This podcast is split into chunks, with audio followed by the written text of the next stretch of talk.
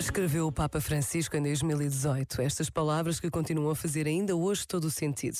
Com espírito de misericórdia, abraçamos todos aqueles que fogem da guerra e da fome ou se veem constrangidos a deixar a própria terra por causa de discriminações, perseguições, pobreza e degradação ambiental. Estamos cientes de que não basta abrir os nossos corações ao sofrimento dos outros. Há muito que fazer antes de os nossos irmãos e irmãs poderem voltar a viver em paz numa casa segura.